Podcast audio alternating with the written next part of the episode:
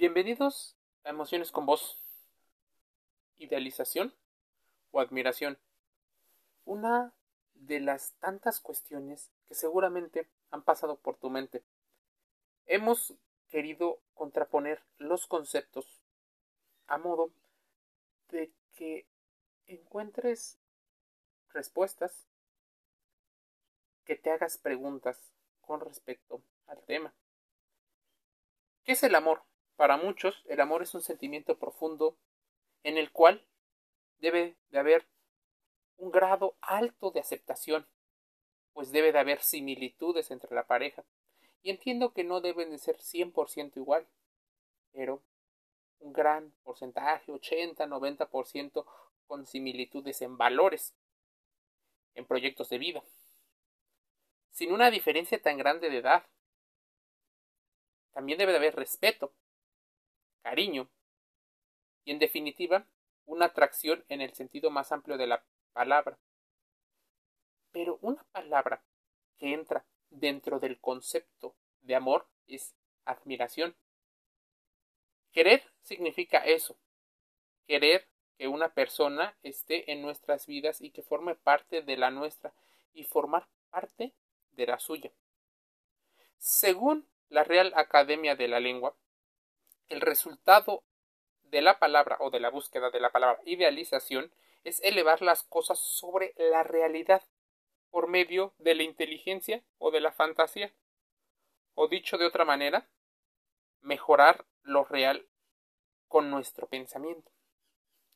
La idealización para muchos es un mecanismo que sirve como defensa, pero también una situación en la cual solemos tener una visión diferente de las cosas, tal vez incluso por protección.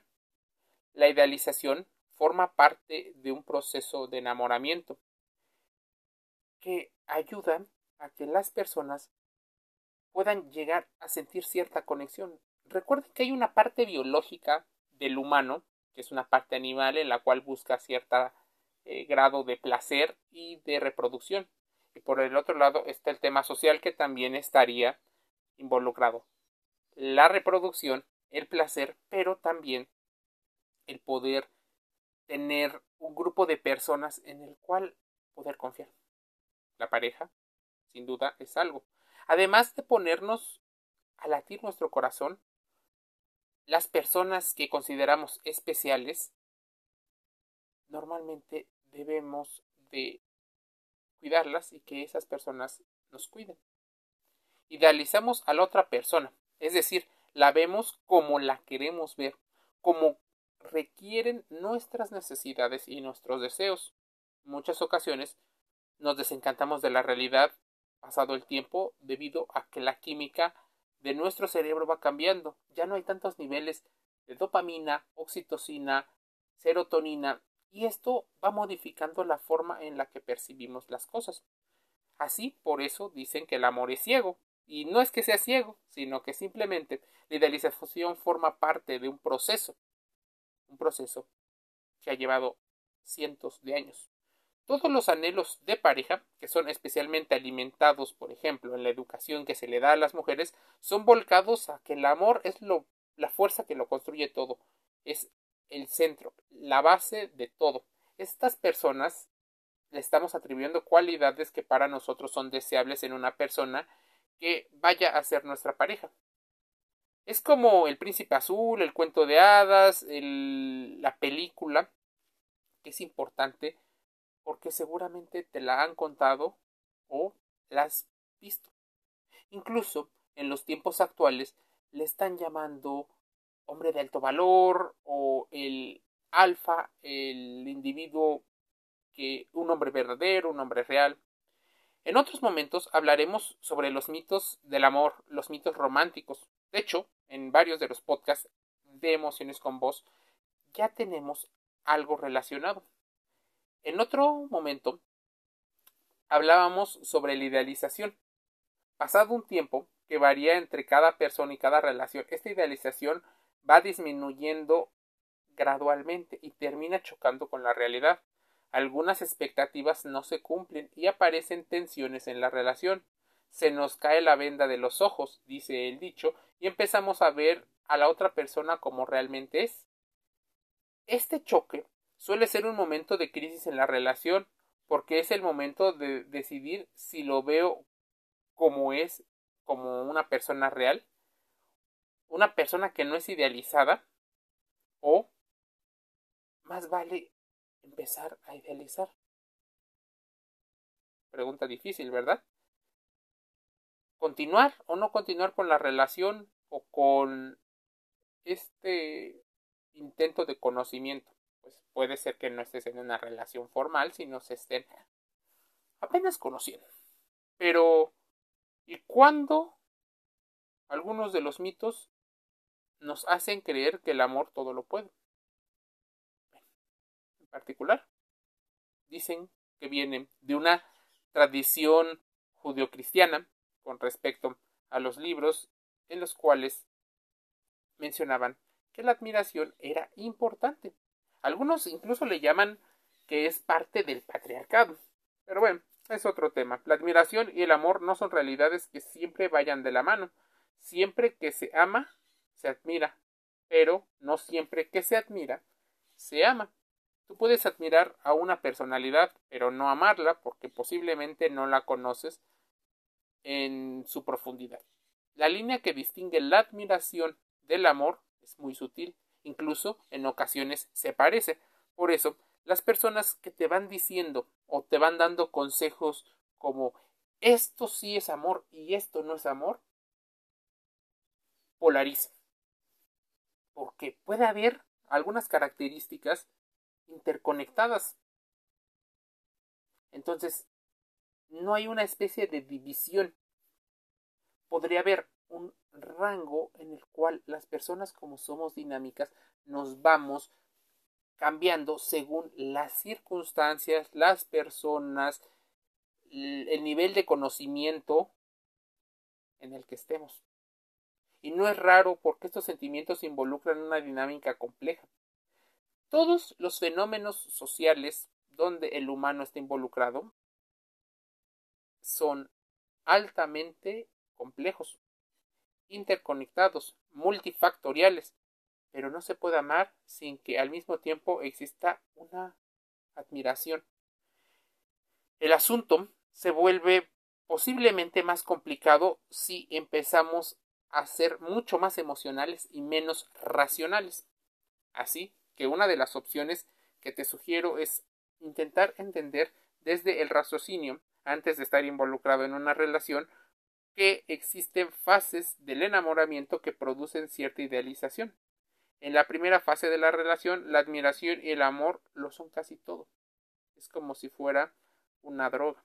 Con el tiempo comienza a primar lo uno o lo otro. Finalmente se desencanta progresivamente y, por ejemplo, la belleza física no lo es todo, es algo que puede suscitar admiración y deseo.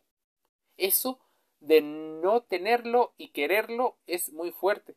Por eso muchas de las marcas y otras organizaciones deciden hacer que sus productos servicios sean inalcanzables. Pues así las personas también se crean un halo de ser este, inalcanzables, de ser personas eh, que no se les puede contactar fácilmente. Las personas vivas. Lo mismo ocurre con otras virtudes circunstanciales como la fama y el poder. Todo mundo lo desea, pero las mismas personas que lo han tenido o que lo tienen te revelan esta jaula de oro. Sí, la parte buena que intentan vender para que se cree un deseo de todos los demás. Pero te cuentan todo el tiempo que pasan solos.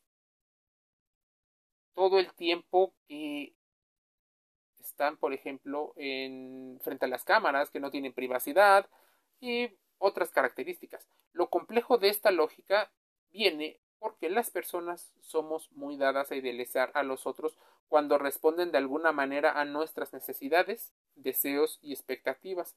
La relación entre la admiración y el posible amor maduro también es compleja porque muchas veces se llama amar al deseo de ser amado. Ten esto en cuenta. Muchas veces se llama amar o amor a ese deseo, pero también a esa, ese querer que a uno lo amen.